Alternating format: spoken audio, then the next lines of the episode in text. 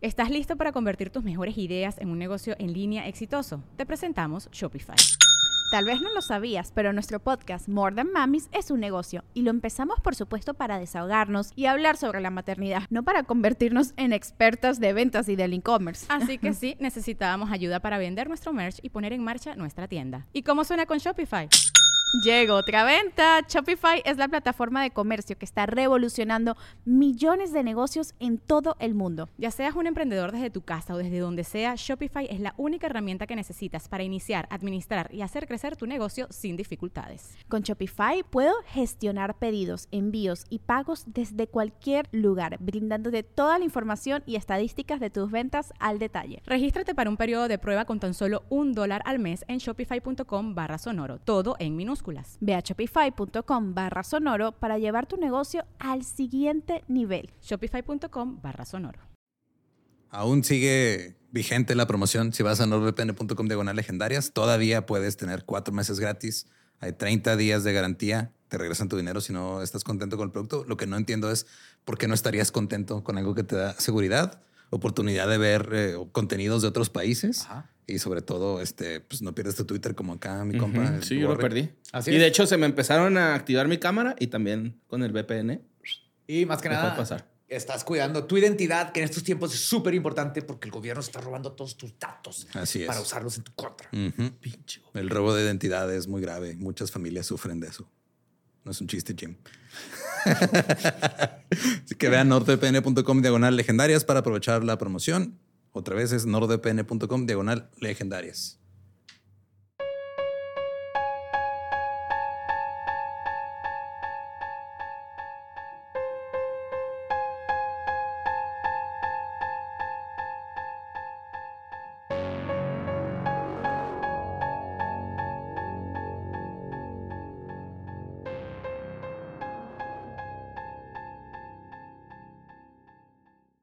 Estás escuchando Leyendas Legendarias, parte de Sonoro y Producciones sin Contexto. ¡Feliz Día de San Valentín! Sí, les gusta eso.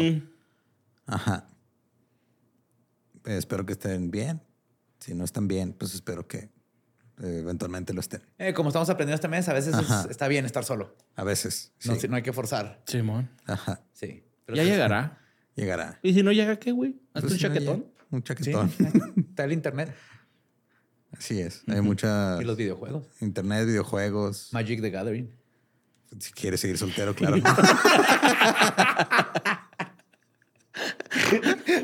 sí, güey. Pero no se preocupen, nos dejamos con el episodio 259 de Leyendas Legendarias.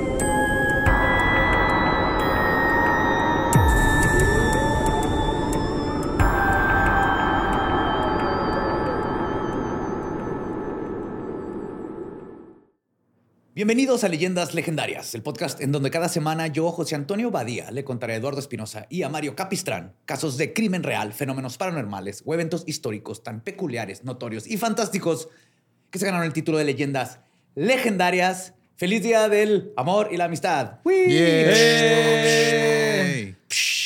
Y si estás viendo esto temprano este, y solo, pues, pues suerte. y si estás y acabas de despertar con alguien, este es el episodio perfecto. Lo planeé justo porque salimos 14. Ajá. Hay no, no a mejor episodio. Hay chuchuchus you. Qué bonito. Esos que nos enseñan que siempre hay alguien para ti, güey. Que hay un roto para un descosido. Sí, que hay una media naranja, güey. Ajá, que podrida, fue partida brutalmente por esa persona que te llena el corazón. ¿Y luego los cosen otra vez? No. Ah. Tristemente no. Pues en la década de 1960, Ian Brady, un esbelto empleado de almacén de 27 años, de rasgos afilados y copete, y su novia, Myra Hindley, una mecanógrafa de 23 años con el pelo teñido de rubio, asesinaron brutalmente a cinco niños. Hmm. Ay, güey, cinco. Cinco. Mientras se desenmarañaba... Qué raro, ¿no? ¿Qué? Pues el vato tiene copete y cinco sin copete. Entonces. Muy, muy curado. raro, la neta. Bastante. O raro. copete así. psh. Ah, para arriba, como. Elvis. Ajá. Como Elvis. Ah, yo pensé que emo. No, todavía no, No, eran los 60. 60s, güey. Pero ya había dos, tres vatos, güey, ¿no? Yo tenía un profe pelón que el güey se dejaba así el fleco emo y le tapaba todo el pinche quesito Oaxaca, güey. todo el helipuerto que tenía el güey ahí atrás, güey, se lo tapaba con ese mechón de emo, güey. Muy bien. Pues en este caso se descubrieron detalles de secuestro, tortura, palizas y abuso sexual, lo que convirtió a la pareja en la más odiada de Gran Bretaña. güey. Brady y Hindley eran una improbabilidad estadística, dos degenerados terribles que lograron conocer a una contraparte suficientemente horrible como para seguirle el juego al otro y cuyos crímenes fueron tan grotescos y brutales que se ganaron el título de, y cito, la cota de referencia de la sociedad británica para la maldad. Ay, güey. Hoy les voy a contar sobre los asesinatos de los páramos. Muy bien. The Moore Murder. More murders. More murders. More Moore murders. Murders. Mormones. Pues comencemos con Ian Brady. güey. Él nació en el área de los Gorbals, en Glasgow. ¿Se acuerdan que hablamos de los Gorbals? Glasgow. Ajá. Scotland. Sí, en Scotland. Como Ian Duncan Stewart, el 2 de enero de 1983, hijo de Margaret Peggy Stewart, una camarera soltera de un salón de té. La identidad del padre de Brady nunca se ha determinado de manera confiable. güey. Pues René, ¿no? Aunque su madre dijo que era un reportero que trabajaba para un periódico de Glasgow y murió tres meses antes de que naciera Brady, pero no hay forma de comprobar eso. Ok. Stewart ta- tuvo poco Me apoyo. atropelló un tráiler cruzando la calle, güey. Está tratando de llegar al otro lado. René Brady. René Brady. Frogger. Stewart tuvo poco apoyo y después de unos meses se vio obligada a dejar a su hijo al cuidado de Mary y John Sloan, una pareja local con cuatro hijos propios. Ok. Entonces Brady tomó ahora su apellido y pasó a ser conocido como Ian Sloan. Ok. Sí, tiene más este, nombres artísticos este güey que Prince. Su madre continuó visitándolo durante toda su infancia. A los nueve años visitó Loch Lomond con su familia, donde, según se dice, descubrió una afinidad por el aire libre. Unos meses, sí. Ok. Le gustó el aire. Ajá, sí, le gustaba Wow. salir. Creo que ahorita Era vamos a dar cuenta qué es lo que le gustaba verdaderamente, güey. Unos meses más tarde, la familia se mudó a una nueva casa municipal en una finca excedente en Pollock. Varios autores han afirmado que torturó animales a los que ahora tenía acceso en la finca. güey. Ok. Aunque Brady se opone a tales cosas, pero ya sabemos cómo luego los asesinos en serie, este, hay cosas como que no quieren que se asocien con ellos. Ajá. Como Pandy, que no quería lo de la necrofilia. Simón. Aceptaba otras cosas, pero no, no, necrofilia. O también No, la muchachita de... Yo mato, la pu- puntita. Yo, yo mato puros niños. Yo no ando matando animales. No soy un monstruo. Sí. sí. Sí, Bundy, ves que la niña de 12 años que Sí, dijo, no, no, no, yo con no soy menores no". pederasta, Ajá, no, sí. no, no. Mm. Sí, no soy católico. Soy malo, pero no tanto. Pues se informa, por ejemplo, que Brady se jactaba de haber matado a su primer gato cuando tenía solo 10 años. Luego quemó vivo a otro gato, enterró a otro vivo debajo de una lápida y citó para ver cuánto duraba vivo. Está experimentando, Método científico. Simón. Sí. ¿Cuánto tarda en quemar un gato? ¿Son flamables los gatos? Con Alcalcelser, ¿va? ¿Cuánto tardan en explotar? Que no explotaban, ¿va? Según yo, no. ¿Verdad que no, No, güey? Nomás imposible. Porque yo me acuerdo que no nomás No, era es la- que no se pueden echar peditos o sí pueden. No Claro, sé, güey. claro que Claro pueden. que no pueden pueden expulsar gases, güey. ¿Qué animal?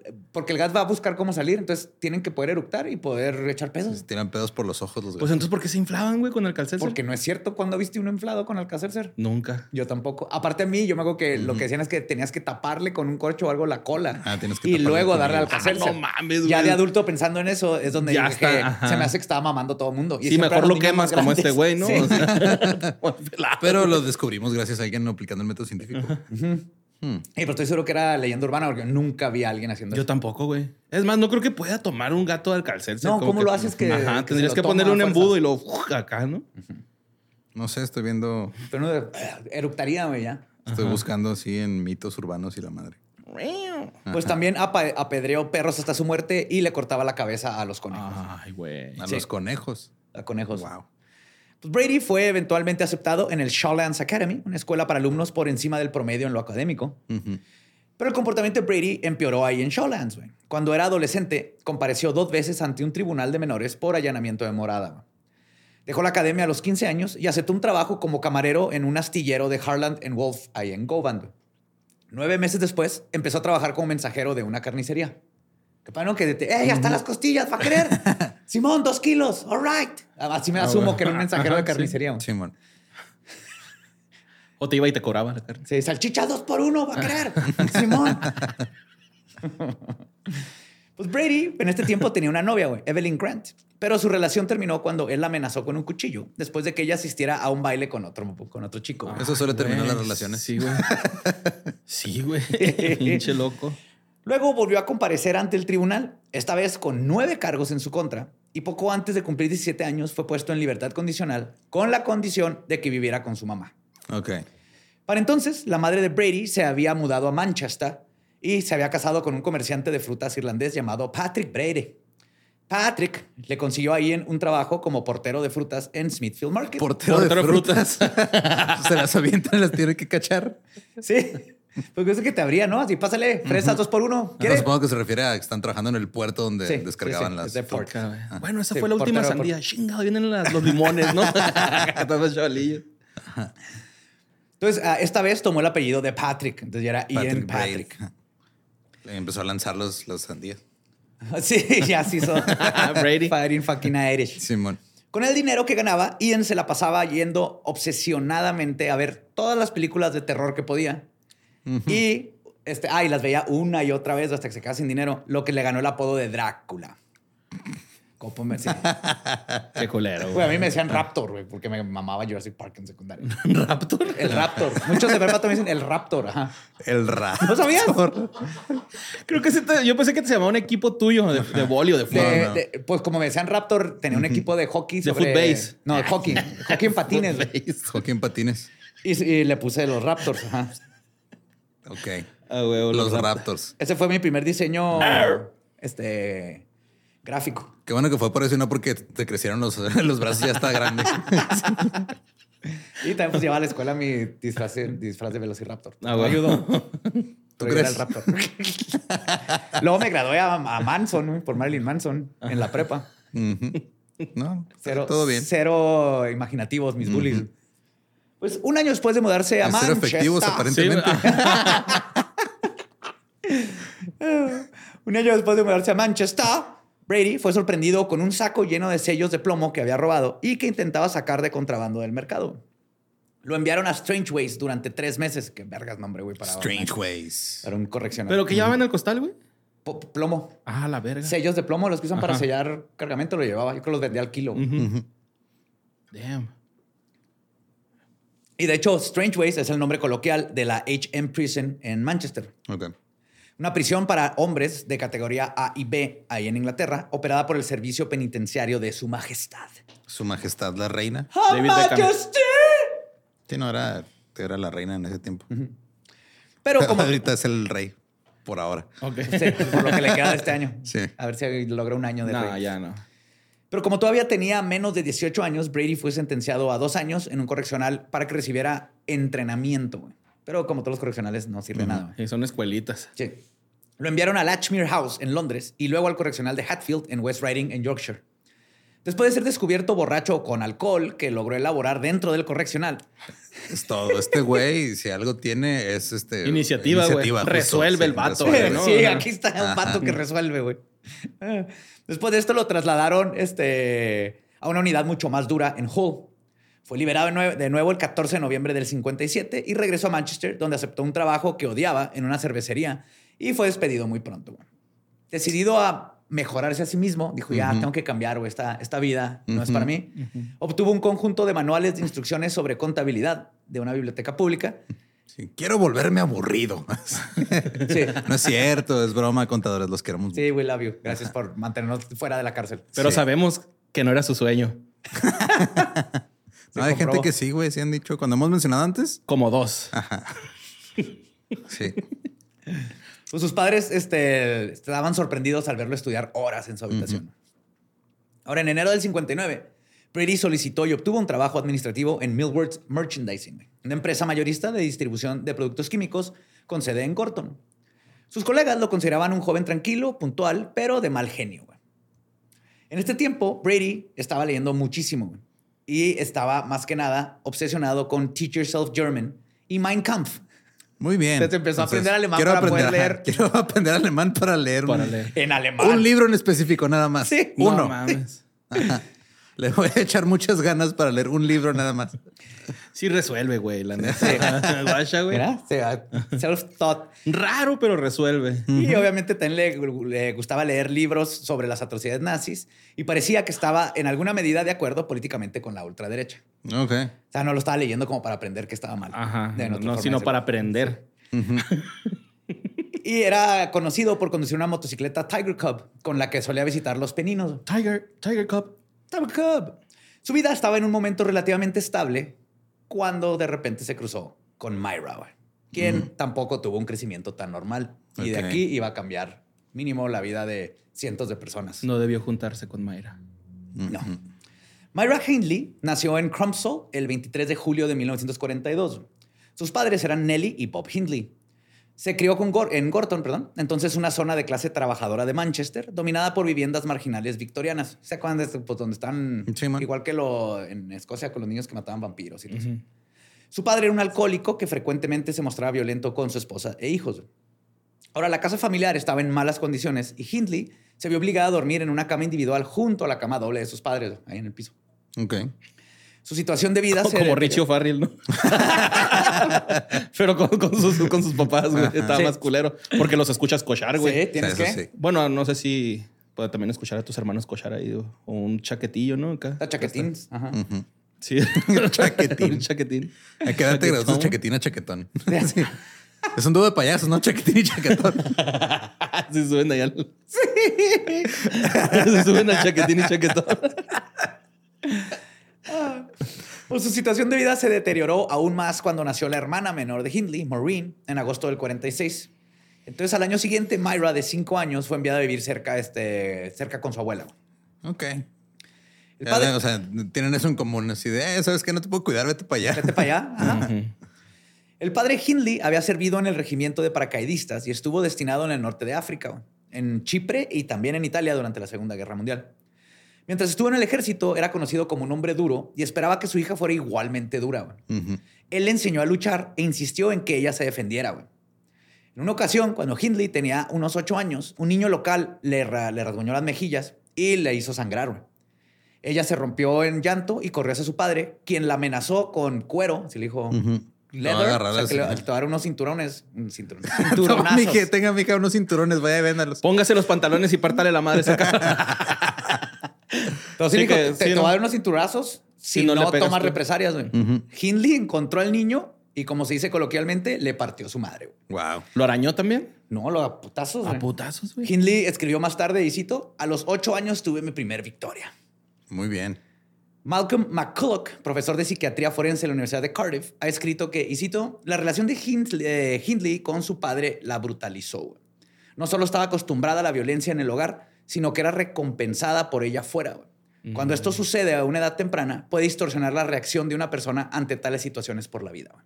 otras palabras, tenía la violencia como algo que era común en la guerra, ¿no? Tan legitimizado y de alguna Simón. forma normalizada.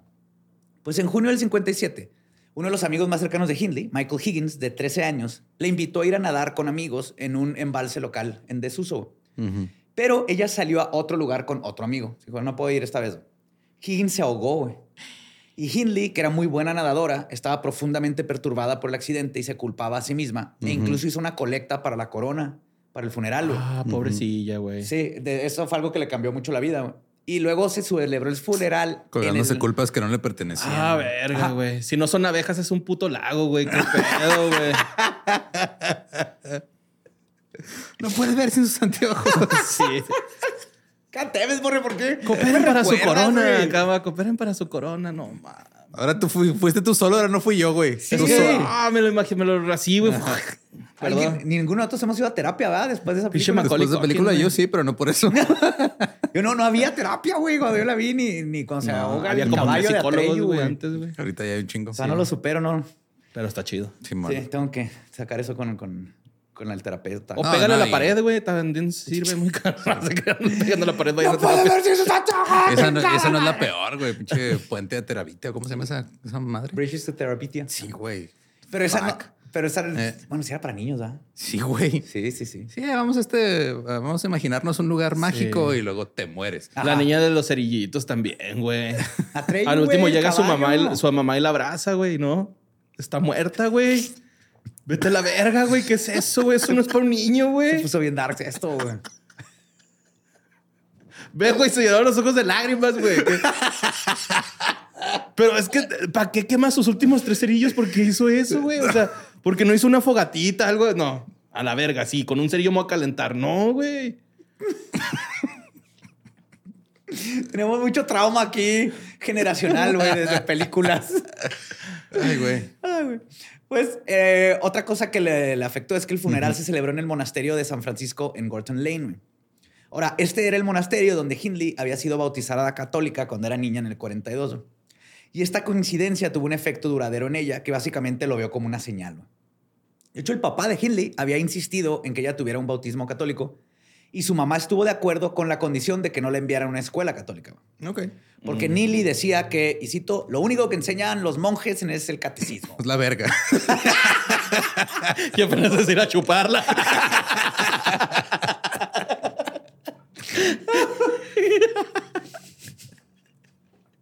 Chale, güey. Ay, güey. Pues todo esto hizo que Hindley se sintiera cada vez más atraída por la Iglesia Católica Romana. Y después de comenzar en Raider Bow Secondary Modern, empezó a recibir instrucción para la recepción formal en la iglesia, güey, poco después del funeral de Higgins. O sea, iba, casi termina monja. Wow. Nos salvamos de esto. Tomó el nombre de confirmación de Verónica y recibió su primera comunión en noviembre del 58. Yo no sabía que te ponías nombre artístico para hacerte monja, güey. Yo Aparentemente. Sí, ¿no? Pues no todos se llaman Sor. O Juanas. Buen punto. ¿Cómo se llama? La de, la de Nacho Libre, güey. Este. con- Concepción. Concepción. No, Concepción. es. Fuck, se me, se me fue el nombre. Simón. Ana la reguera. Ajá. Consuelo, no, Consuelo, no. No, Ahorita nos acordamos. sí, ahorita. Pues el primer trabajo de Hindley fue como empleada junior en una empresa local de ingeniería eléctrica. Hacía recados, mecanografiaba, preparaba té y era tan apreciada que cuando perdió el salario de su primera semana, las otras mujeres hicieron una colecta para reemplazárselo. Se llama Encarnación. Encarnación. sí. Incarnation. Perdón. Encarnación. A los 17 años se comprometió después de un breve noviazgo, pero lo canceló varios meses después de decidir que el joven era inmaduro y no podía brindarle la vida que ella esperaba tener. Ok, tiene estándares. Sí, está bien cura lo que pasó con Hindley. y A este ver, nada le pendejo, a ver si sabes. Primero que nada, cabrón. Hindley tomó lecciones em, este, semanales de judo también en una escuela local, Oh. pero encontró compañeros reacios para entrenar con ella porque ta- tardaba mucho en soltarlos y era bien, bien brutal y brusca, güey. La hielera, ¿no? Así Sí, no quería, sí, no quería eh, entrenar con ella, güey. Aceptó un trabajo en Bradby, en Hitchfi- eh, no, Hitchcliff, no, Hitchcliff. Hitchcliff. Hitchcliff, ah, no sé. Hitchcliff. Hitchcliff. Una empresa de ingeniería en Gorton, pero fue despedida por ausentismo después de seis meses. Y como un desastre natural, los destinos de Myra e Ian estaban a punto de cruzarse. güey. En enero de 1961, Hindley, de 18 años, se unió a Millwards como mecanógrafa. Pronto se enamoraría de Brady. Hindley comenzó un diario y aunque tuvo citas con otros hombres, algunas de las entradas detallan su fascinación por el pinche Ian. Míralo cómo flota. con quien finalmente habló por primera vez el 27 de julio. Durante los meses siguientes, ella continuó haciendo entradas, pero se desilusionó cada vez más con él, hasta que el 22 de diciembre, cuando este, Brady le, le dijo, hey, ¿quieres ir al cine? güey?" Y muchas fuentes afirman que la película era el juicio de Nuremberg. Wow. Sí.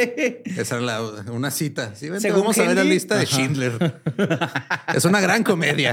Dice Hitler que era el rey de reyes. Cada uno con sus pinches, qué hueva, cualquiera de las dos, güey, como primera cita, güey. Vamos a ver una ca- super católica o una del holocausto. Vamos a la cineteca a ver cine de arte bielorruso. Película muda en blanco y negro de 26 minutos, plano secuencia. Retrata la lucha, clases en el 26. Muy bien. Sus citas siguieron un patrón regular, un viaje al cine, generalmente para ver una película con clasificación X, y luego regresar a casa de Hindley para beber vino alemán. Muy bien. Y a huevo. Luego Brady... Cochatlón, güey. Esa es señal de cochatlón. Sí, totalmente. Abres la botella de vino y todo. Y más si es vino, vino alemán. Ah, sí, porque te saca todo el pedo. Te pone cachondo. no, por ser que tiene diferentes vino alemán. Pues de que lo metes Pues al horno. más- es más hardcore, ¿no? No sé. El bollo al horno. El pene, la vagina. Perdón. Esta no fue la parte que no había captado, güey. Ah, ok.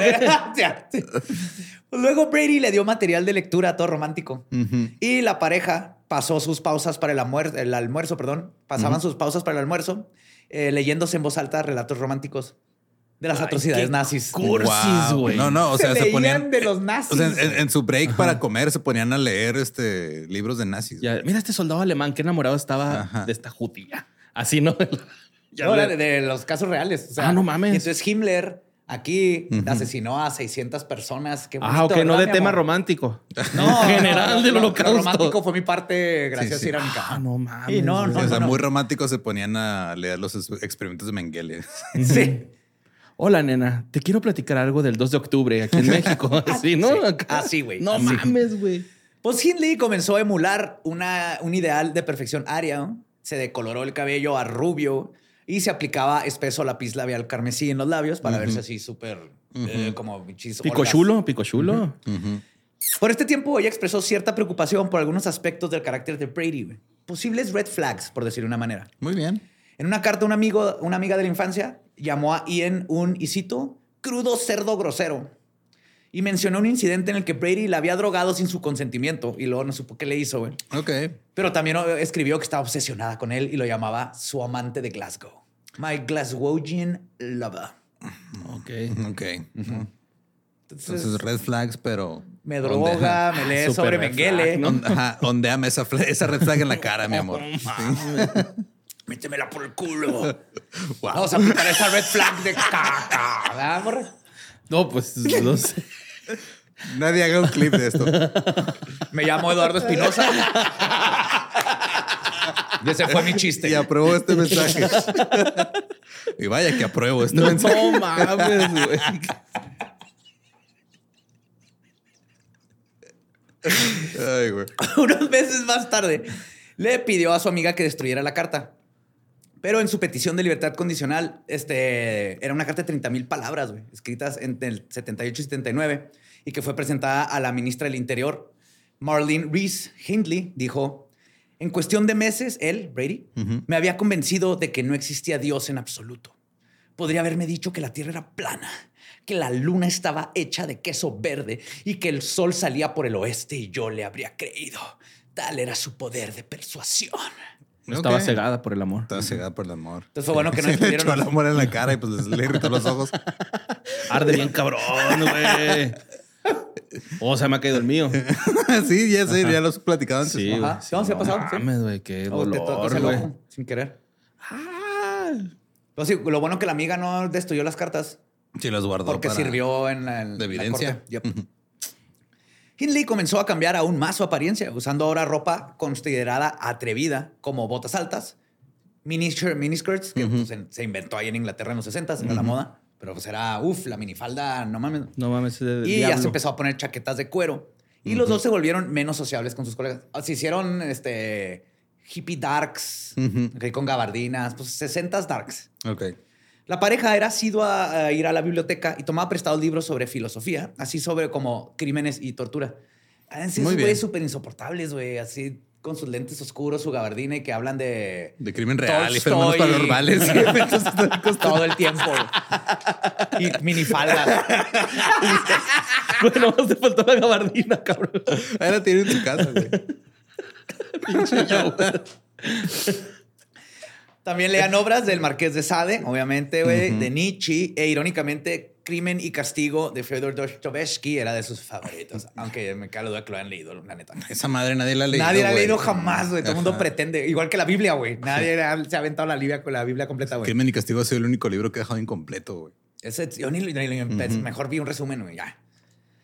Pero está chido aprender ruso para luego leerlo. Ajá, Si te da sí. hueva, ve Script.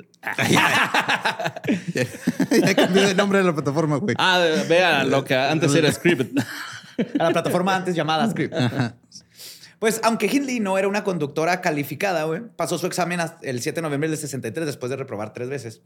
De todas formas, alquilaba una furgoneta en la que la pareja planeaba atracos a bancos.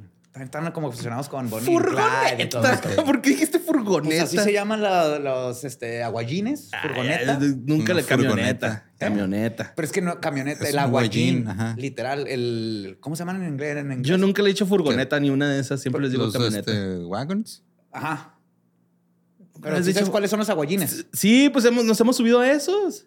Por eso no es camioneta. Le decimos camioneta. Yo nunca te he dicho, he escuchado decir, vamos a la furgoneta. No, pero aquí tenía que definir furgoneta y dije, aguayín se me hace que nomás le decimos así Pero nosotros. que no es guayín sin al principio. No sé. Aguayín. Es guayín. Ese es un perro, ¿no? No, ese No es sé. el perro aguayo. El perro aguayín es su chiquito, su hijo, güey. Pendejo.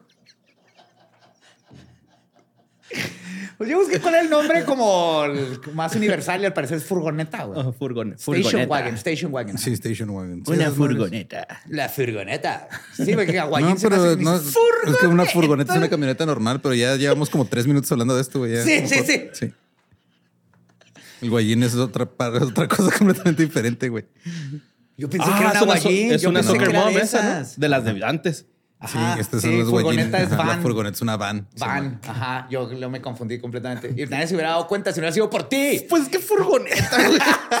Todo el tiempo se la estamos cagando que porque usan ordenador, güey. Mm, mm, Dragones y mazmorras, güey. O sea, Sí. furgonetas de Sí, ellos. es cierto, traicioné mi propio van. Fuck es you. una van y una, Es y una pinche van y una así se dice, y si no, aprendan. Eso. Muy bien. Gracias, pero. ¿Cómo se decía? ¿Cinturonazos o qué? Cinturones, se le digo cinturones. Pues en este tiempo, Hindley se hizo amiga de George Clitheroe, presidente. No sabía nadie dónde estaba ese güey. Años buscando al amigo perfecto hasta que lo encontró. Sí, pobre George, nadie no lo pelaban, güey. Nadie sabía cómo, cómo manipularlo. Hasta eso era la parte buena, güey. No lo Wow. podían, no podían manipular al George Alex, el, el timbre del amor, güey. Clitheroe, presidente del Cheadle Rifle Club. varias- Clito era el presidente del club de rifles. Ok. Sí. A huevo. No estoy mamando. Pues deberías, es 14 de febrero. ¿Dónde está George? Güey. ¡George! Pues en varias ocasiones visitó dos campos de tiro locales. güey. Clitheroe, aunque desconcertado por Vamos a su hacerle interés. clit de cariño. Sí, el clit. Aunque desconcertado por su interés, hizo arreglos para que ella comprara un rifle calibre 22 a un comerciante de armas en Manchester. También pidió unirse a un club de tiro, pero tenía muy mala puntería. Y supuestamente a menudo tenía un mal carácter. Se paraba el clit en medio y nunca le atinaba, güey. Sí. A ver, dispárame. ¿No? Ahí no es, Deja de buscar ahí, cabrón. Ahí no está. Ay, no, No es está. más está arriba, que más arriba. Ese es el instructor uretro, ese no es clitero. Ay, güey, pinche pobre que ese güey sufrió bullying, güey. A este güey no le decían el Raptor, güey. No, ni el borre, ni nada de eso, güey. El mojadito. la- Wet, le decían el wet. El donde está. ¿Él dónde está? Ay, güey. Pero aparte, aparte que tenía mala puntería, tenía muy mal carácter, güey, igual que Ian. Entonces, el Clit le dijo que no era apta para tener un rifle, güey. Sin embargo, ella logró comprar una Webley 45 y una Smith Wesson 38 de otros miembros del club. Todo. Claro, pues sí. Ahora lo- vas a vender ahí a tu compa, güey. Sí, todo esto era para llevar esta fantasía que iban a asaltar un banco como... Para llenar su furgoneta de, de bolsas de oro. Perdón, Morre. Furgoneta. La furgoneta. Los planes de robo de Brady y Hindley fracasaron y tuvieron que cambiar de hobby, güey. Así que se interesaron por la fotografía. Ah, ¿Sabes qué? Ian? Está muy cabrón robar un banco. Mejor vamos a tomarle fotos al banco. A vagabundos ¿A afuera gente? del banco. Vamos a una expo. Vamos a tomarle fotos a gente pobre. ¿Cómo era, güey? Sí, vamos a tomarle fotos a Vamos al vagabundos al centro a centro. tomarle Los de arte, gente ¿verdad? Sí, Angelitos dormil- dormilones, ¿no? Angelitos Gran dormilones. página, güey, de Instagram. Saludos. Pues Brady ya tenía una Box Brownie, güey. Una cámara clásica. Que usaba para tomarle fotografías a Hindley y a su perro Puppet. Esa es la única buena parte que hacer de este el Puppet. De esta pareja, güey. Pero la actualizó a un modelo más sofisticado y también compró luces y equipo de cuarto oscuro, güey. Ok. Así lo hizo hobby, hobby, güey. La pareja se tomó fotografías que en ese momento se habrían considerado explícitas. Para Hindley, esto demostró un cambio marcado con respecto a su naturaleza anterior, que era más tímida, tímida y mojigata. Y ahora sí, aquí fue Haz de cuenta que el, el- me voy a revelar, me hago dark de los 15 le pasó ya con Ya Ian y veintitantos, donde ajá. empezó a... wow. Ahora, Hindley afirmó que Brady comenzó a hablar, y cito, de cometer el asesinato perfecto en julio del 63.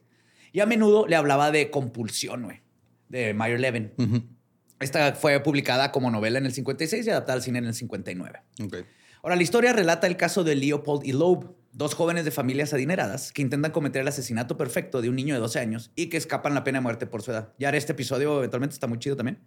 Nomás eran dos fresas que dijeron que se sentirá matar a alguien y mataron a alguien y luego se salieron con O sea, es un libro de verdad. O sea, de, O sea, es un caso de verdad. Un caso ¿Un real que libro? lo hicieron Lo libro. hicieron y libro. película. Ah, Sí, la madre, güey. Qué loco. Ahora, en junio de 1963, Brady se había mudado con Hindley a la casa de su abuela en Bannock Street, en Gorton. Y el 12 de julio es donde asesinan a su primer víctima, güey, Pauline Reed, de 16 años. Después del trabajo, él le ordenó que condujera a, a esta Henley su camioneta prestada mientras la seguía en su motocicleta. Cuando veía, cuando él viera una posible víctima, iba a encender los faros.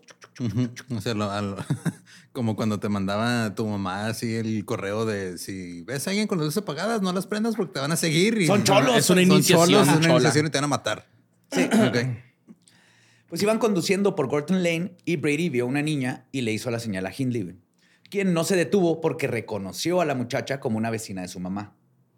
Pero en algún momento después, a las 7 de la tarde, en Foxmoor Street, Brady le indica a Hindley que se detenga de nuevo con las luces, güey. Ahora para secuestrar a Pauline Reed, de 16 años, que era compañera de escuela de la hermana de Hindley, güey, de Maureen. Ella se dirigía a un baile, güey. Entonces Hindley ofreció llevarla a Reed. En varias ocasiones, Hindley hizo declaraciones contradictorias sobre hasta qué punto ella eh, hizo algo y Brady, como siempre, güey. Y este, tratando de quitarse la responsabilidad, básicamente. güey. Pero dijo que sentía que se prestaría menos atención a la desaparición de un adolescente que la desaparición de un niño pequeño y que por eso escogieron a alguien de 16. Ok.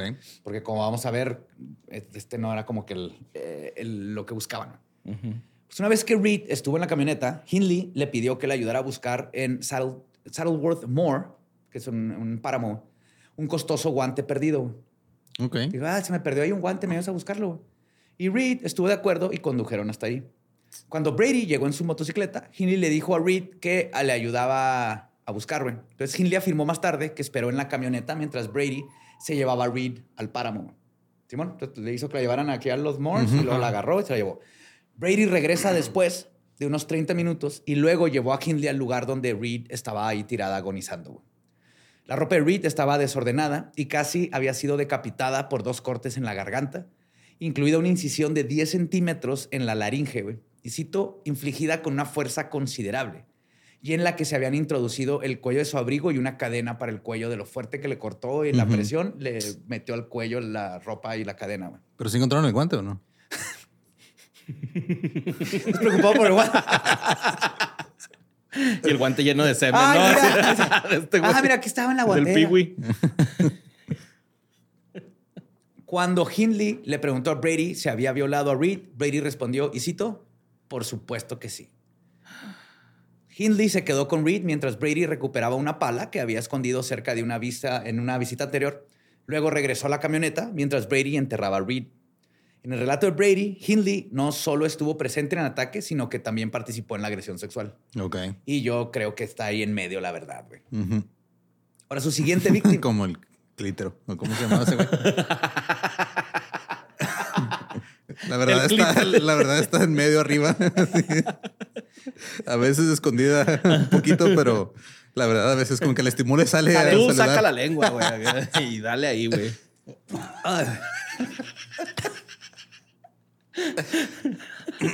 Bueno, de vuelta al asesinato espeluznante. Su siguiente víctima fue John Kilbride, de solo 12 años.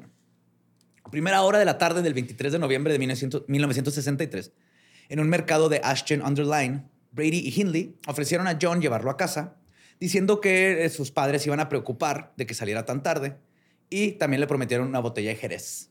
Ok. Una vez que Kilbride estuvo adentro del auto Ford Anglia, alquilado por Hindley, Brady dijo que tendrían que desviarse a su casa primero para ir por el Jerez. Brady luego sugirió otro desvío, esta vez para buscar un guante de Hindley. No lo hubiera Claro. encontrado, perdón, se me olvidó decirte que no lo Si no lo encontraron. Cuando llegaron al páramo, Brady se llevó a Kilbride con él, mientras Hindley, otra vez según ella, esperaba en el auto. Brady agredió sexualmente a Kilbride y trató de degollarlo con una hoja de sierra de 15 centímetros Ay, güey. antes de estrangularlo con un cordón de zapato o una cuerda. Se usó algún tipo de ligamento. Luego enterró su cuerpo en una tumba poco profunda. Y en algún momento fotografió a Hindley y su perro Puppet de pie sobre la tumba. güey. La fotografía muestra el suelo como que lo habían removido este, recientemente y en el juicio funcionaría para encontrar el cuerpo del pequeño. Ah. Encontraron en la foto y eso fue lo que los llevó porque no querían decir dónde estaban los cuerpos. Oye, pero entonces el güey ya tenía los hoyos preparados sin albur. Palabras limpias. O sea, nomás llegaba y aventaba los cuerpos o. No, te llevaba la, la pala y como son páramos es pura arena y así. Es fácil escarbar y además los, los Ah, enterraba. Poquito, no tanto. Superficial. Ya. Ajá. Sí. Porque, bueno. no te Ahí está la foto en, el- en los show notes, sale la foto. Y está ella con el perro, sí. Son dos fotos, pero nomás puse una. ¿no? Ahora, se llevó a cabo una enorme búsqueda en la que se tomaron más de 700 declara- declaraciones y se imprimieron 500 carteles de desaparecidos. Ocho días después de que no regresara a casa, 2.000 voluntarios registraron terrenos baldíos y edificios abandonados. Para este tiempo, Hindley alquiló un vehículo una semana después de la de- de- desaparición de Kilbright, mientras todavía lo seguían buscando. Y nuevamente el 21 de diciembre, aparentemente para asegurarse de que los lugares de enterramiento en Saddleworth Moor no hubieran sido perturbados. O sea, parece que estaba Ok. yendo a checar que no, que no estuvieran buscando. En febrero del 64 compró un Austin Traveler de segunda mano, pero poco después lo cambió por una mini furgoneta, Ujú. una minivan. Minivan. Constantemente, ajá. Y constantemente están cambiando de vehículo para que no le siguieran la pista, güey. Ok. Entonces, súper, súper bien planeado todo. Ajá. Ahora, Keith Bennett, también de 12 años, desapareció en el distrito Longside, en Manchester, el 16 de junio de 1964. Él es la tercera víctima, ¿verdad? Sí. Temprano en la tarde del 16 de junio del 64, Hindley le pidió ayuda a Keith, que se dirigía a su casa de su abuela para ayudar a cargar unas cajas a su minivan. Y le dijo, si me ayudas, te doy ride a tu casa. güey. A encontrar el guante. No, ahora No, no, ya, más, no, nomás No, nomás eran. Imagínate que el batillo se hubiera encontrado un guante. Aquí está, güey. Ajá. Ah, bueno, vete, Bueno, está bien. Ah, Gracias. Matándole el pedo. ¿eh? Sí, casi le va a pedir el guante. No te quería spoilear. Entonces lo lleva a un área de descanso en Saddleworth y van con Bennett supuestamente otra vez a buscar este pinche guante que se les perdía todo el tiempo. Y después de unos 30 minutos, Brady regresa solo llevando una pala que había escondido ahí antes. güey. Y en respuesta a las preguntas de Hindley, dijo que había agredido sexualmente a Bennett y lo había estrangulado con un trozo de cuerda. Entonces, cuando lo estaban confesando, ella siempre era de, sí, pasó todo esto, pero me- es que me ajá. dijo Ian, ¿eh? Yo no estaba. Ya regresando me contó. Sí, yo, ajá, me yo lo esperé en la camioneta. Yo no me bajé. Luego se me llenan de tierra Sí, las pues, de- botas de, y de no. pendeja, dice. Que pa' que sí, pa' que no, pero no hay forma de hacerlo. Simón. Ahora, su padrastro Jimmy Johnson se convirtió en sospechoso. En los dos años posteriores a la desaparición de Bennett, Johnson fue interrogado en cuatro ocasiones. Los detectives buscaron debajo del piso de la casa familiar y al descubrir que las casas de la hilera güey, estaban conectadas, ampliaron la búsqueda a toda la calle. güey. Ay, güey. Dijeron, tal vez se metió y se pudo haber ido a otro lado. Nunca Y lo encontraron. Pues no, no estaba ahí. Brady y Hindley visitaron una feria de atracciones en Ancoats el 26 de diciembre, Boxing Day, que el- es la festividad que hacen el 26 en Inglaterra, que, le das- que antes era para darle regalo a tus sirvientes. Ah, no Sí, O sea, no es Boxing de Box, es Box de caja. De cajas. Entonces, Es es el- de- o sea, así como en Estados Unidos, después del, del Día de Gracias, hay un chingo de partidos de fútbol americano y es como el Black Friday, eso allá es Boxing Day. Ujú. Ok. Que antes era eso, así que, ah, ya nos tocó la Navidad, ahora a los sirvientes tomen cajitas con manzanas y un, un nuevo delantal. Así es. Sí. Y este va a ser uno de los asesinatos más culeros, güey. Esto fue en el 64. Aquí notaron a Leslie Ann Downey, de tan solo 10 años, güey. Aparentemente estaba sola cuando la vieron. Se acercaron a ella y deliberadamente dejaron caer algunas compras que llevaban. Luego le pidieron ayuda para llevar los paquetes a la van. Y después en, y la llevaron a Wardlebrook Avenue, güey, que era la casa de, ahí en- de ellos, güey. Ujú. Ahora, Leslie Ann Downey fue desnudada, amordazada y posada a la fuerza para fotografías antes de ser violada y asesinada. güey. Y posiblemente estrangulada con un trozo de cuerda. Sabemos que lo estrangularon, pero no sabemos con qué. El ataque fue grabado en una cinta de audio de carrete a carrete con las voces de Brady y Hindley apareciendo ahí, güey. Mientras su víctima grita y suplica clemencia. güey. Hindley sostuvo más tarde que ella fue a prepararle un baño y luego encontró a la víctima muerta cuando regresó, güey. Y Brad, este, Brady afirmó que Hindley fue la que cometió el asesinato. Ok. Ahora, traigo aquí, un, lo, lo reduje un chorro, pero traigo el, hice- está, el audio, obviamente no lo iba a buscar ni lo quiero oír, si es que existe, pero sí encontré una, la, Lo que dice. sí, el trans- la, La transcripción. güey. Entonces los voy a leer estas partes.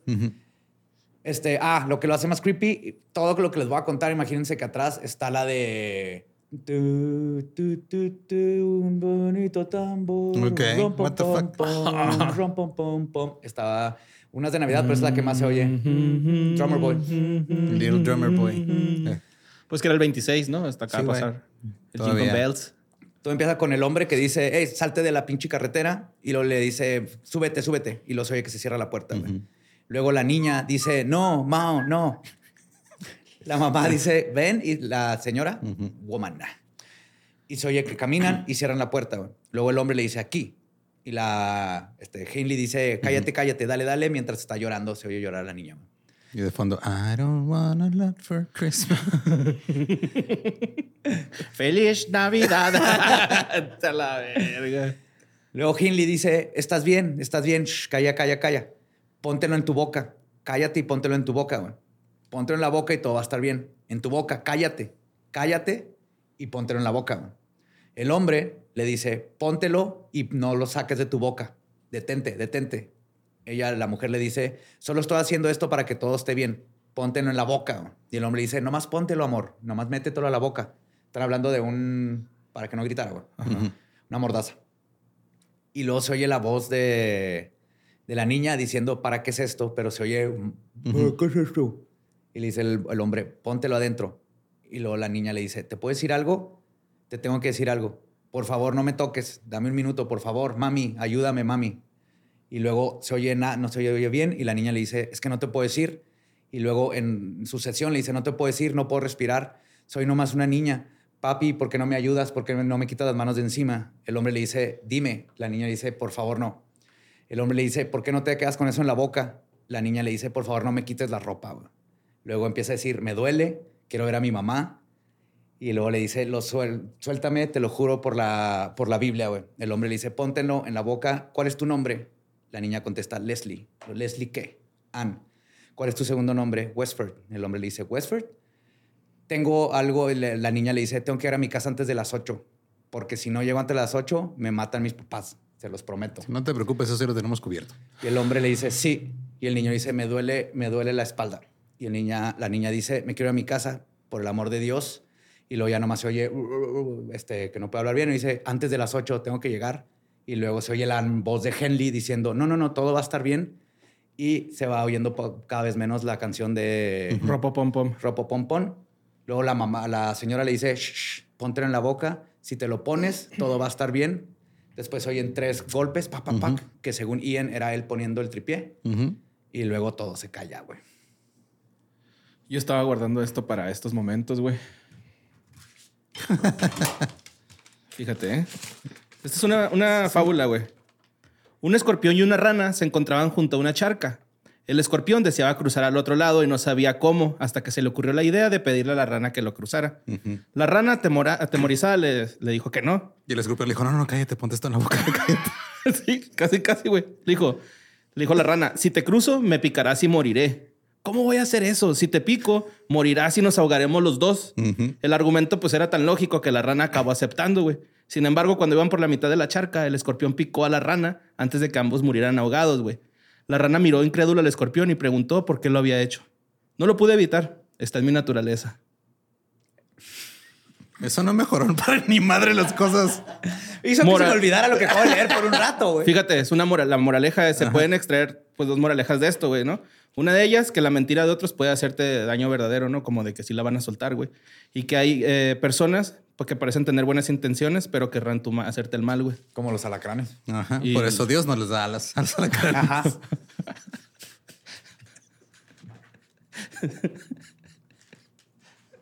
Si les diera alas a los alacranes, tendría que pedir una rana que los cruzara por el pinche río, güey. Podrían volar de un lado al otro. Pero así las picarían en, eh, Ajá. de todos modos. Desde Ajá. arriba. Lo que es su naturaleza, así las hizo. Así. Dios. Ajá. Damn. Gracias por traer una- un datote de animalitos. Ahora, no sé siquiera qué es un tan dato, es una fábula, güey. Es una fábula, güey. La estuve guardando para cuando, para que no confíen en la gente, güey, que les dice, súbete al carro, güey. No se suban, güey, a ese carro, güey. Aunque parezca divertido, no lo va a hacer, güey. A veces sí. Pero ¿para qué te arriesgas, güey? No vale la pena la diversión que Ajá. puedas sacar. Después te vas y te diviertes con tus compas, güey. Pues a la mañana siguiente, Brady y Hindley llevaron el cuerpo de Downey a Saddleworth, a Saddleworth Moor, y la enterraron desnuda, salvo sus calcetines. Y, como te dije, en una tumba poco profunda. Pero, como decía Benjamin Franklin, y cito, tres personas pueden mantener un secreto si dos de ellas están muertas. La brutalidad y el folia du de Brady y Hindley llegaría a su final cuando Ian intentaría proponer un trío. O sea, no, ahí sí te estás pasando de verga, ya, no mames. ahí sí estás cruzando una línea que no quiero cruzar. Pinche morra, güey. La familia Marín, ¿va? Ex familia Marín. Chale, güey. En la tarde del 6 de octubre del 65, Hindley llevó a Brady a la estación central de trenes de Manchester, donde esperó afuera en el automóvil mientras él seleccionaba una víctima. Al cabo de unos minutos, Brady reapareció en compañía de Edward Evans, de 17 años, un aprendiz de ingeniero que vivía en Ardwick, a quien le presentó a Hindley como su hermano. Brady entonces afirmó más tarde que había recogido a Evans para un encuentro sexual. Condujeron hasta la casa de Brady y Hindley en Wardle Brook, donde se relajaron con una botella de vino. O sea, este sí era más. Sí, estaba como romanticón. Ok. El acercamiento. No era alemán, era francés el vino. Sí, man. Sí, ándale. En algún momento, Brady envió a Hindley a buscar a David Smith, güey, su cuñado. Ok. O sea, le dijo, eh, por, voy por tu carnal. Ese güey me cae a toda madre. La familia Hindley no había aprobado el matrimonio de Maureen con Smith, quien tenía varias condenas penales, incluidas lesiones corporales reales y allanamiento de morada, la primera de las cuales era, fue por herir intencionalmente a alguien. güey. Y curiosamente era el, o sea, era el novio más tranquilo de sus hijas. Sí, güey. Y esto lo hizo cuando tenía 11 años. güey. Ok. Pero a lo largo del año anterior, Brady había estado cultivando una amistad con Smith, quien se había asombrado de Brady, güey. Veía a Brady como, oh, wow. Sí, no mames, yo nomás despegué, pero tú les hiciste muchas otras cosas. Mi héroe. no mames. Enséñame, sensei. Es como Junior, ¿va? Que, su héroe es un pinche asesino en serie. güey. Ándale. Ajá. Y esto, de hecho, sí le preocupaba a Hindley, güey. Pero más que nada porque sentía que comprometía la seguridad de su hermano. claro. Ahora, Hindley, de todas hermana, maneras... Ah, perdón, sí. Sí, Marine. Hindley, de todas maneras, regresó con... No, pero tenía miedo que Smith le fuera a pasar algo. Ah, pero Smith es su cuñado, ¿no? O es su hermano. No, es el cuñado de Ian, ¿no? Smith. Ah, ok. Ajá. Ajá. Entonces regresa con Smith Hindley y le dice que espere la señal afuera, que le iban a prender una luz intermitente por la ventana. Cuando llegó la señal, Smith llamó a la puerta y fue recibido por Brady, quien le preguntó si había venido por, y cito, las botellas de vino en miniatura. Y lo dejó en la cocina, decidiendo que iba a... Aquí quédate por el vino. Luego Smith le dice más tarde a la policía, y cito, esperé uno o dos minutos y de repente escuché un grito infernal. Sonaba como una mujer muy aguda. Luego los gritos continuaron uno tras otro, muy fuertes. Entonces escuché a Myra gritar en voz muy alta, Dave, ayúdalo. Cuando entré corriendo, me paré en la sala de estar y vi a un joven. Estaba acostado con la cabeza y los hombros en el sofá y las piernas en el suelo. Estaba mirando hacia arriba. Ian estaba de pie sobre él, frente a él, con las piernas a cada lado de las piernas del joven. El muchacho todavía estaba gritando. Ian tenía un hacha en la mano, la sostenía por encima de su cabeza y golpeó al muchacho en el lado izquierdo de la cabeza con el hacha. Escuché el golpe, fue un golpe terriblemente duro. Sonó horrible. O sea, lo, inventaron, lo invitaron así de que, ¿qué onda, compa? Eh, ¿Quieres acá un Benito y todo? Sí, no man. mames. Y lo inventaron a un asesinato, güey. Fuck, güey. Yo tengo un compa que le pasó algo así, güey. Sí, el güey me dijo, eh, güey, ¿me dejas en un motel? Y lo, ah, Simón, fui y lo dejé en el motel, güey. Que porque un amigo suyo iba a aplicarle un trío a su morra con él y... Ok. Y al último a un trío. entró al cuarto y la morra empezó a llorar, güey, porque pues ya No no, le había dicho al- no le había dicho al vato, güey. Ajá. Y el vato se fue a dormir al carro, güey. O sea, pasó la noche ahí durmiendo en el carro del, de esta pareja, güey, en ese motel, güey. Al día siguiente pasé por él, güey, porque me dejó su carro. Fue un pedote, güey. Yo No, creí mames. que... si no, Yo va, que que vas a querer tú, bueno, pues vete a dormir al carro. güey. No, no, no, güey. Dice que entró al cuarto y que la morra pues empezó a llorar porque pues no, no ya no sabía, güey, qué estaba Pues pasando. no, güey, ese pedo está horrible. Está en culero, güey. Claro, güey. Le pusieron un sustote, güey, a la pobre, güey. Pues qué bueno que nomás fue susto. Sí, güey. Sí. Sí, yo creo que nada le metieron nada esa noche porque se pasaron de verga, güey, con ella. No, qué bueno, pero que le ha mandado la verga al novio, güey. Sí, amor. Pues Smith luego observó a Brady tomar una funda de uno de los cojines y cubrir la cabeza de Evans, porque estaba sangrando un chingo, para luego estrangularlo con un trozo de cable eléctrico. Finalmente, Smith declaró que Hindley dijo, y cito, listo, ese ha sido el más desordenado hasta el momento. Es el más Messi, dice Messi, de que eh, Pues de- sangró. sangre por todos lados. Ujú. Pero pues ahora tenían que deshacerse del cuerpo, pero había un problema. Uno, Brady. Testigos. Lady Brady se había torcido el tobillo en la lucha y le dolía, güey. Entonces Evans este, no podía cargarlo Smith solo, güey. Entonces lo envolvieron en láminas de plástico y lo pusieron en la habitación de invitados con la intención de deshacerse de él más tarde. Y luego se hicieron un té y tomaron té porque son ingleses, güey. Claro, ya Sí, ya del Smith se fue a su casa. Ajá. Ah, güey, Es pinche cabeza, qué pedo, güey. ¿Cómo pudiste todo? ¿Cómo Sí, güey, acá, ¿cómo, ¿cómo chingaste entra el té, güey? Si estás ahí con un cabrón muerto. y- Entiendo que agarres una botella de whisky y estés temblando. Ándale. ¿Qué Arre, acabo de un ver, tecito. güey? ¿Qué acabo de ver? Pues para, para relajar los nervios, güey. Pues sí. Ah, de, de- Uno de manzanilla. de manzanilla con, con Night Night. Té de cardamomo. Ok, no es albur. No, No, es, es un té de verdad. Yo sabía que era el bull porque conozco el cardamomo. Ah, ¿dónde está el albur ahí? no, si fuera bergamote ya sería otra cosa. Tentramitrozón, ¿no? Pues después del asesinato de Edward Evans, Smith accedió a regresar a la mañana siguiente con la carriola de su hija que había fallecido, la sobrina de Myra, para ponerlo en todo esto en aún peor contexto. Pero me traigo la carriola de mi hija fallecida y podemos poner el cadáver y luego nos lo llevamos, güey. En cachos, ¿no? De- o sea, para sacarlo de la casa al carro. Porque este güey todavía no podía caminar. O sea, era para usarlo Ah, como ya. diablito, güey, básicamente, güey. O sea, no, no era esconder el cuerpo, era... con- no tenían un diablito, güey, básicamente. Entonces, eso, en eso quedaron así. Oh, gracias por el té, delicioso. Muchas ¿Cu- cu- gracias, ¿Cuál es el sí. secreto? ¿Leche de qué? ¿De almendra? ¡Wow! Ok, entonces mañana vengo por el cadáver, yo te tiro paro. Ok, Así, güey. muy bien.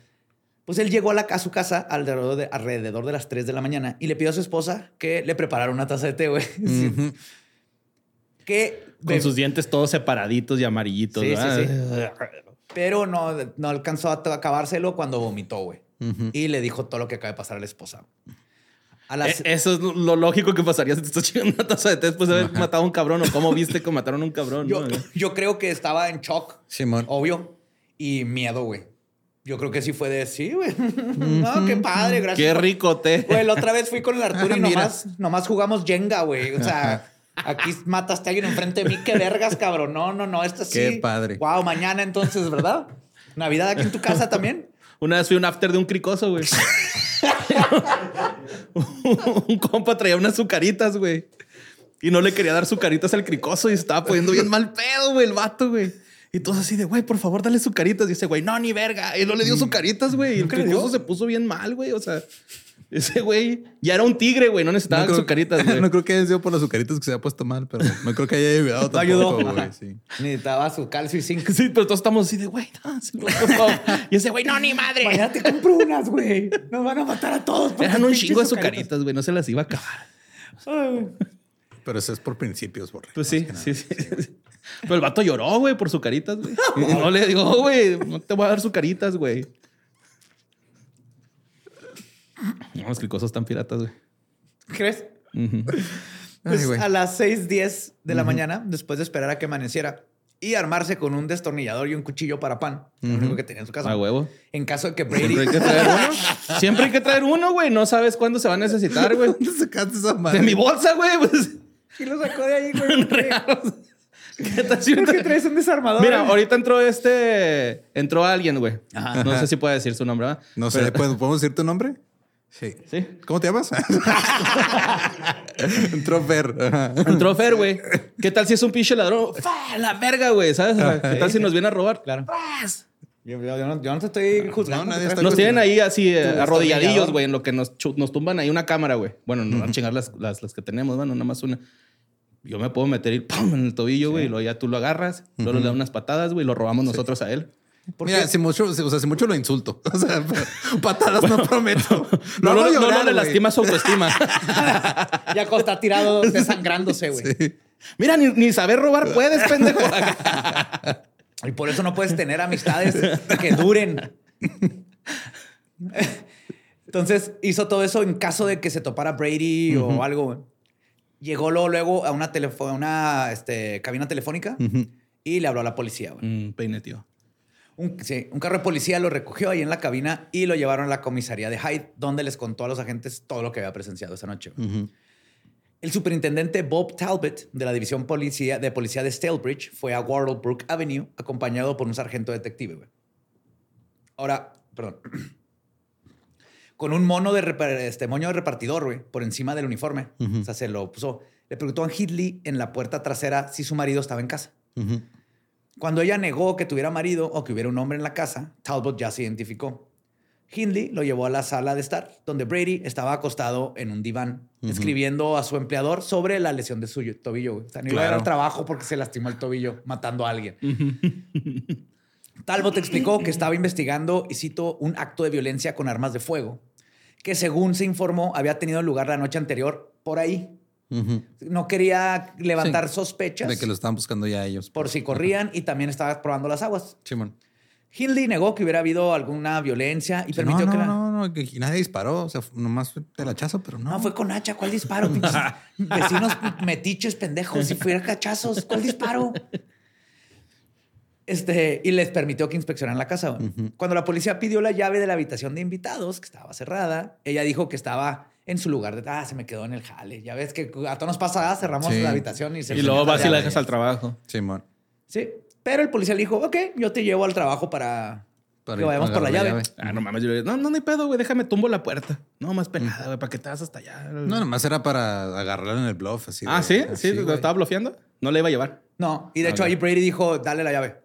Ah. Y ahí fue cuando la policía encontró el cuerpo de Edward Evans en el dormitorio y Brady fue arrestado bajo sospecha de asesinato. No, está dormido, no lo va a despertar. Está dormido. Esa es la verdad. Así duerme, es que se cubre, es como una mariposa, cuando sale ahí ya sale listo para el rave. Un metapod.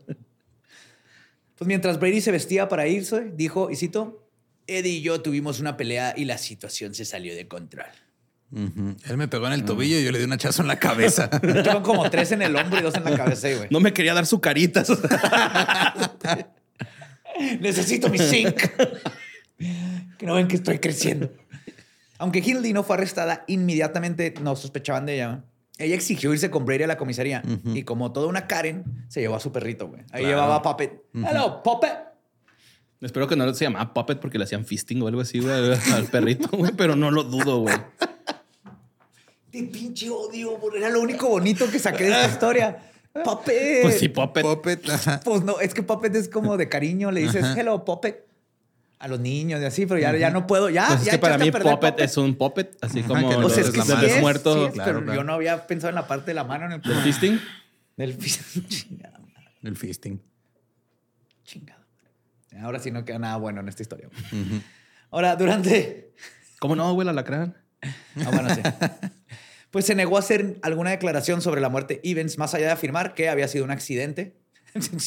Me cayó tres veces el hacha en la cabeza a mi Es que soy bien torpe. Fíjese, el otro Güey. día andaba buscando un guante, maté tres personas y las enterré.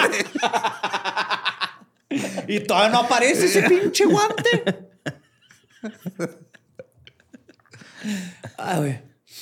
Y se le permitió regresar a casa, güey, con la condición de que regresara al día siguiente, güey. Te vamos a regresar a tu casa, pero no lo vuelvas a hacer, ¿eh? Ajá, y regresas. Mañana Ey, te queremos ver.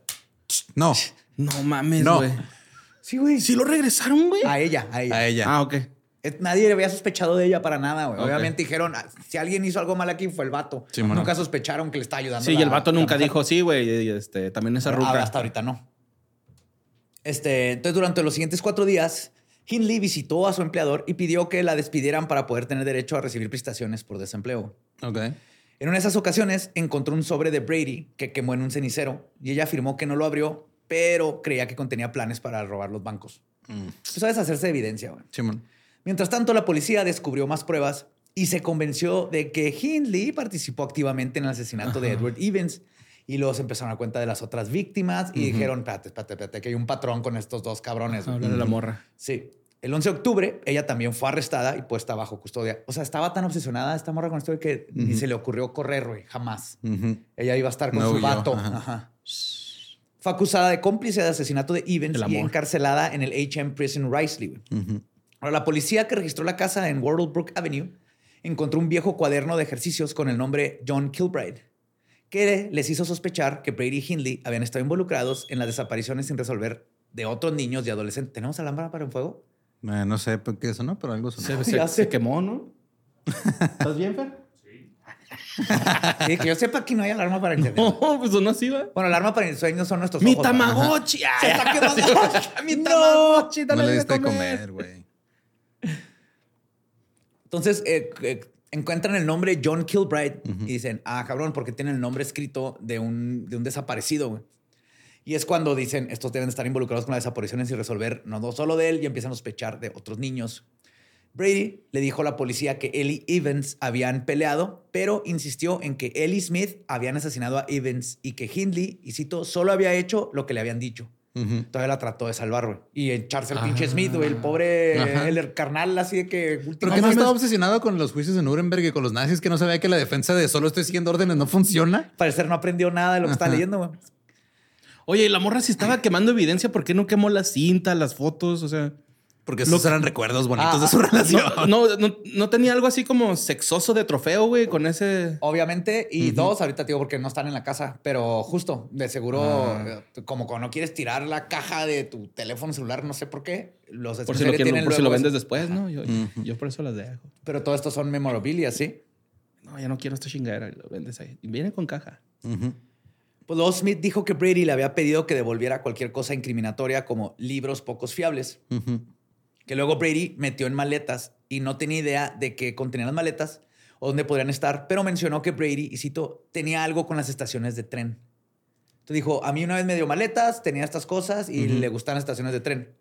Pues una búsqueda en las oficinas, este, encontró, primero encontraron un, un este, ticket de Glocker para tren Ajá. en un libro, escondido en un libro, güey. Fueron a Estuvo bien. Sherlock Holmes, güey, cómo investigaron estos cabrones. Lo abrieron y ahí estaba todo el universo. Sí. Ajá.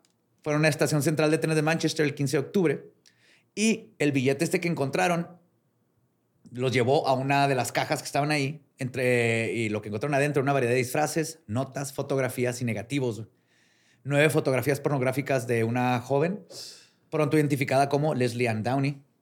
También este ah eran las fotos donde se ve lo que estaba grabado. Estaba desnuda con un pañuelo atado en la boca y una cinta de audio de 16 minutos, que es la grabación que les, les este, dije ahorita, güey, donde está gritando. También la policía, después de descubrir todo esto, le pide a la madre de Leslie Ann Downey que viera las fotografías, güey, que, para identificar a la Fuck. hija, güey. Ok. Imagínate.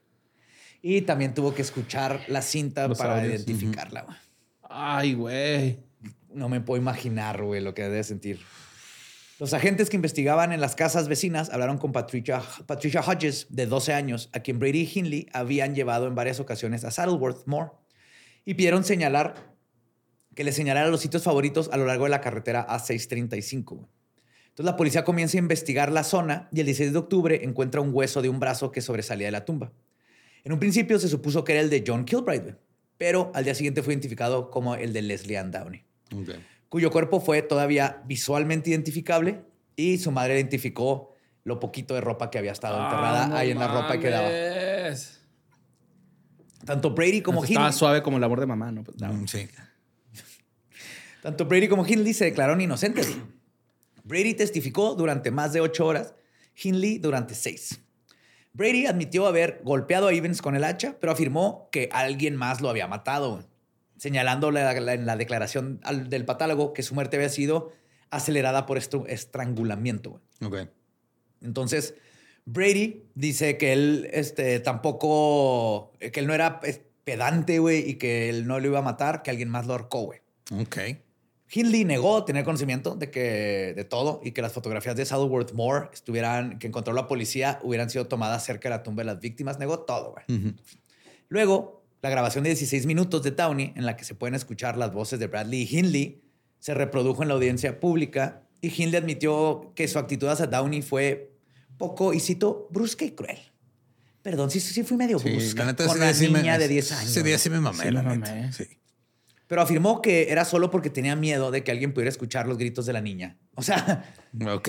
si es que fui brusca en callarla porque le íbamos a matar y estaba gritando. Pero si no, yo lo hubiera tratado súper linda antes de matarlo. Yo me hubiera ido a la grabadora y así despacito decía, ya, ya déjala, ya. para, para salir absuelto, ¿no? Acá, que ves que veas, yo le estaba diciendo que la dejara y no lo dejaba.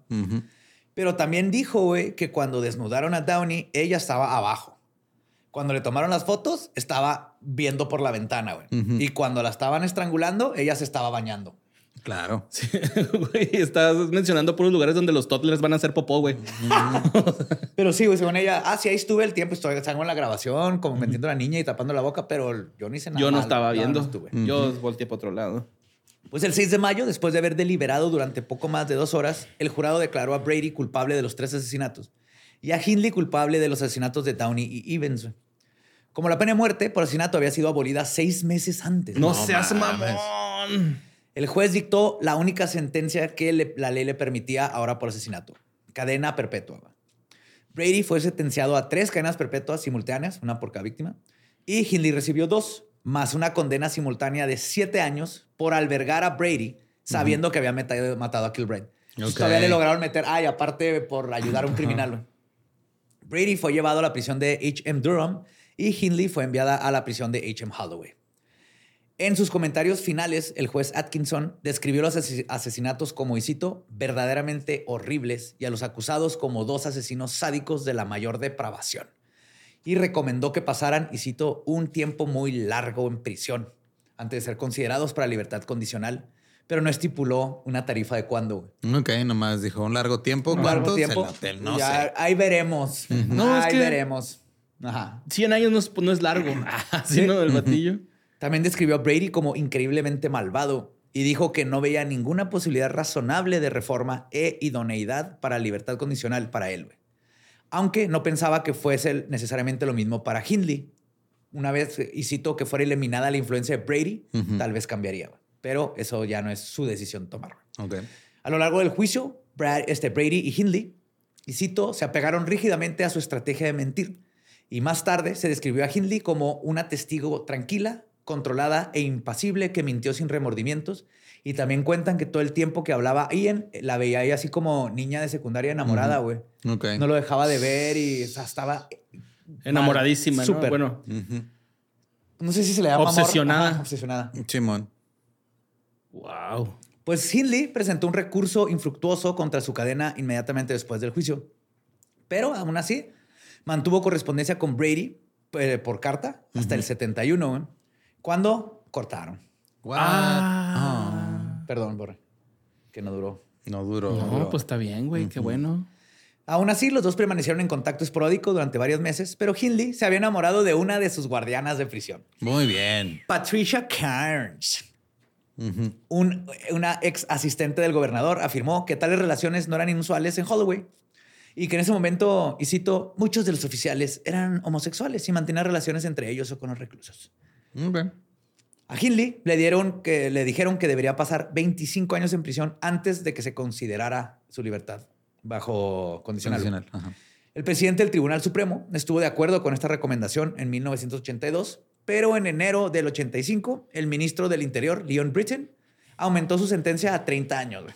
Dijo, Está bien. "Es que primero 30 y luego ya vemos lo de la Sí, lo libertad". ya vemos, sí. Pero pues mira, si quieres ahí te pasamos una guardia nueva a ver si también te gusta. Y todo esto hizo, sí, a pesar de que Hindley dijo que ya era una católica romana reformada. Yo era católica, ya, ya, ya, no, ya me arrepiento. Ya me confesé. Sí. Pues las fotografías y grabaciones de la tortura de Downey exhibidas en el tribunal y las respuestas indiferentes de Brady y Hindley ayudaron a asegu- a asegurar su notoriedad duradera. Brady, quien dijo que no quería ser liberado, rara vez fue mencionado en las noticias, pero el insistente deseo de Hindley de ser liberada la convirtió en una figura de odio público, especialmente porque no confesó su participación en los asesinatos de Reed y Bennett por 20 años. El papel de Hindley en los crímenes también violó las normas de género. Su traición al papel maternal alimentó las percepciones públicas de su mal inherente y la convirtió como en un modelo de los pánicos morales sobre los asesinatos en serie y la pedofilia en las décadas siguientes. Ok. Y obviamente de aquí se agarraron también para, ay, sí, pues es que estos jóvenes y la cultura y la minifalda y la, el rock, es, miren lo que pasa, güey, las muchachitas ya se hicieron todas malas. Ya, Sí, ya se encontraron su clítoris y miren lo que pasa. El clit. ¿Y dónde está Clit? No, nunca lo encontramos ese güey. Ese güey no existe. Sí, es un mito. es un mito. El mítoris. Y según la autora Helen Birch, se ha convertido en sinónimo de la idea del mal femenino. Ahora, los brutales y desquiciados crímenes de esta pareja también permearon la cultura popular. Una pintura por el artista Marcus Harvey de 1997 muestra la foto de arresto de Myra y está hecha por huellas digitales de niños. Oh, what the fuck, ok. Sí. La canción de The Smith, titulada Suffer Little Children, escrita Ah, por, por el siempre cancela Morrissey Ujú. Me y, huevos, y. Johnny Marr, desde el 84, güey, Simón. está basada en los asesinatos.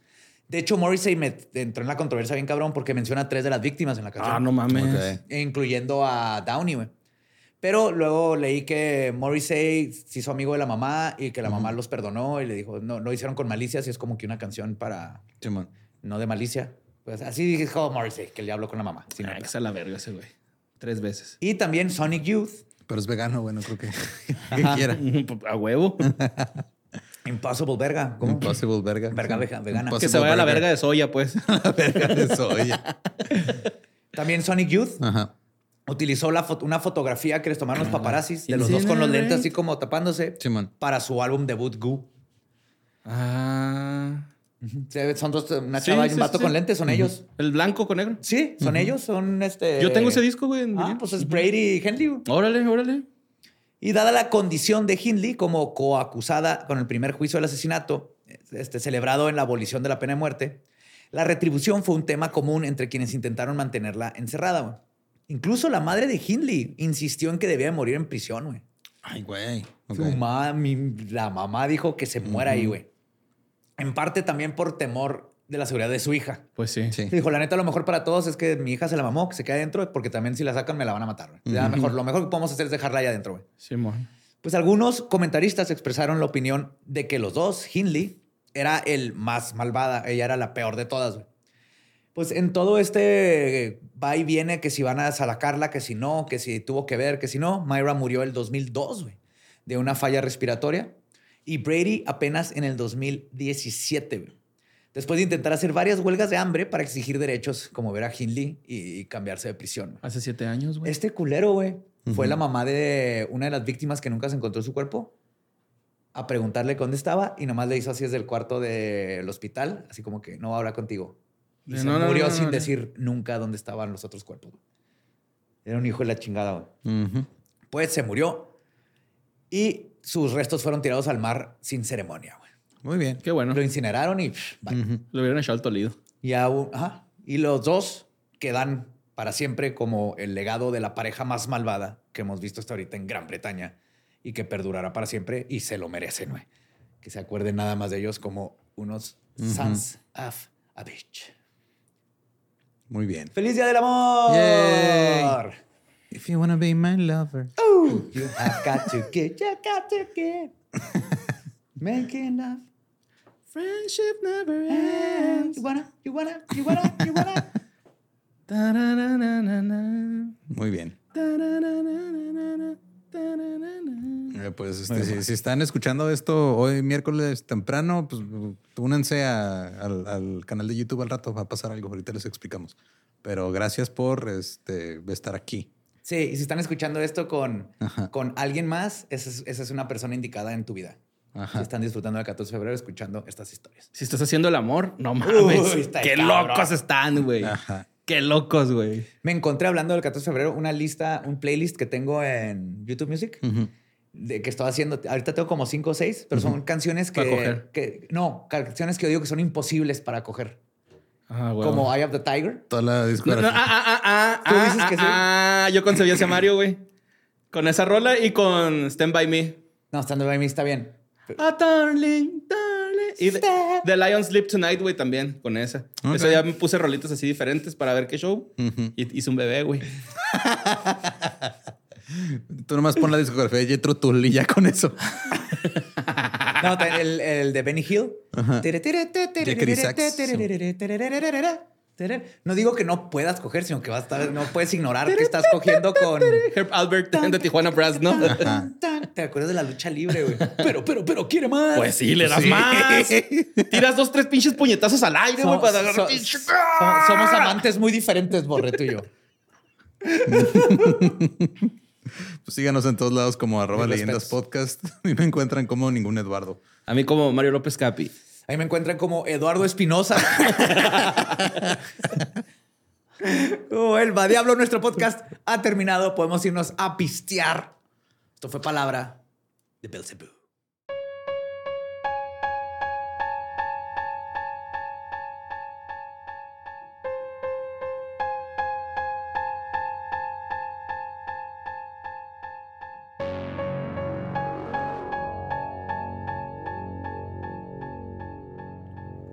Eso fueron Brady y Heinley. Los The asesinatos de los. De Brady Punch. Asesinatos de los páramos. Ajá, hijos de la chingada. Pero ustedes, si siguen aquí, este, hoy, miércoles 14 de febrero, por la tarde, en este mismo canal, un live stream para solteros. Ustedes métanse ahí, escuchen chismes. Este, yo este, preparé una sección sobre güeyes que encontraron el amor en la cárcel.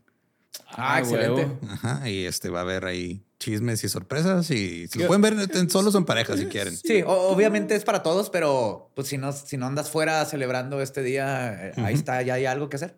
O Así si es. no, o sea, se te olvidó qué pasó, dile, ah, ya tenía planeado ver el live de leyendas legendarias. Si se te olvidó que era 14 de febrero y te cortan, ya tienes plan. Ajá, entonces es lo mejor que podemos hacer. Este, Así es.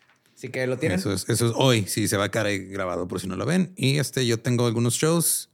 Voy a estar haciendo stand-up en Te- Tecamac el 23 de febrero, el 24 de febrero en la Ciudad de México, el 2 de marzo en Guadalajara, 25 de abril en Ensenada, 26 en Mexicali, 27 en Tijuana y el 11 de mayo en San José, Costa Rica. Todos los detalles están en ninguneduardo.com.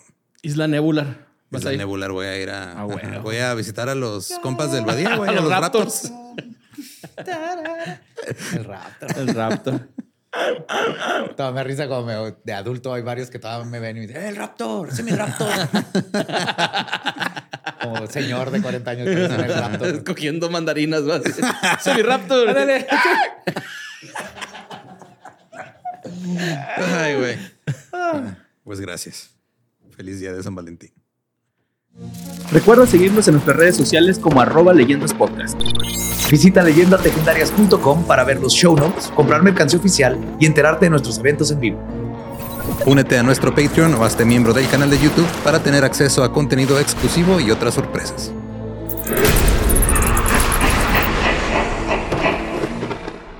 ¿Estás listo para convertir tus mejores ideas en un negocio en línea exitoso? Te presentamos Shopify. Tal vez no lo sabías, pero nuestro podcast More Than Mamis es un negocio y lo empezamos por supuesto para desahogarnos y hablar sobre la maternidad, no para convertirnos en expertas de ventas y del e-commerce. Así que sí, necesitábamos ayuda para vender nuestro merch y poner en marcha nuestra tienda. ¿Y cómo suena con Shopify? Llega otra venta. Shopify es la plataforma de comercio que está revolucionando millones de negocios en todo el mundo. Ya seas un emprendedor desde tu casa o desde donde sea, Shopify es la única herramienta que necesitas para iniciar, administrar y hacer crecer tu negocio sin dificultades. Con Shopify puedo gestionar pedidos, envíos y pagos desde cualquier lugar, brindándote toda la información y estadísticas de tus ventas al detalle. Regístrate para un periodo de prueba con tan solo un dólar al mes en shopify.com barra sonoro, todo en minúsculas. Ve a shopify.com barra sonoro para llevar tu negocio al siguiente nivel. Shopify.com barra sonoro. ¿Estás listo para convertir tus mejores ideas en un negocio en línea exitoso? Te presentamos Shopify. Tal vez no lo sabías, pero nuestro podcast More Than Mamis es un negocio y lo empezamos por supuesto para desahogarnos y hablar sobre la maternidad, no para convertirnos en expertas de ventas y del e-commerce. Así que sí, necesitábamos ayuda para vender nuestro merch y poner en marcha nuestra tienda. ¿Y cómo suena con Shopify? Llega otra venta. Shopify es la plataforma de comercio que está revolucionando millones de negocios en todo el mundo. Ya seas un emprendedor desde tu casa o desde donde sea, Shopify es la única herramienta que necesitas para iniciar, administrar y hacer crecer tu negocio sin dificultades. Con Shopify puedo gestionar pedidos, envíos y pagos desde cualquier lugar, brindándote toda la información y estadísticas de tus ventas al detalle. Regístrate para un periodo de prueba con tan solo un dólar al mes en shopify.com barra sonoro, todo en Ve a shopify.com barra sonoro para llevar tu negocio al siguiente nivel. Shopify.com barra sonoro.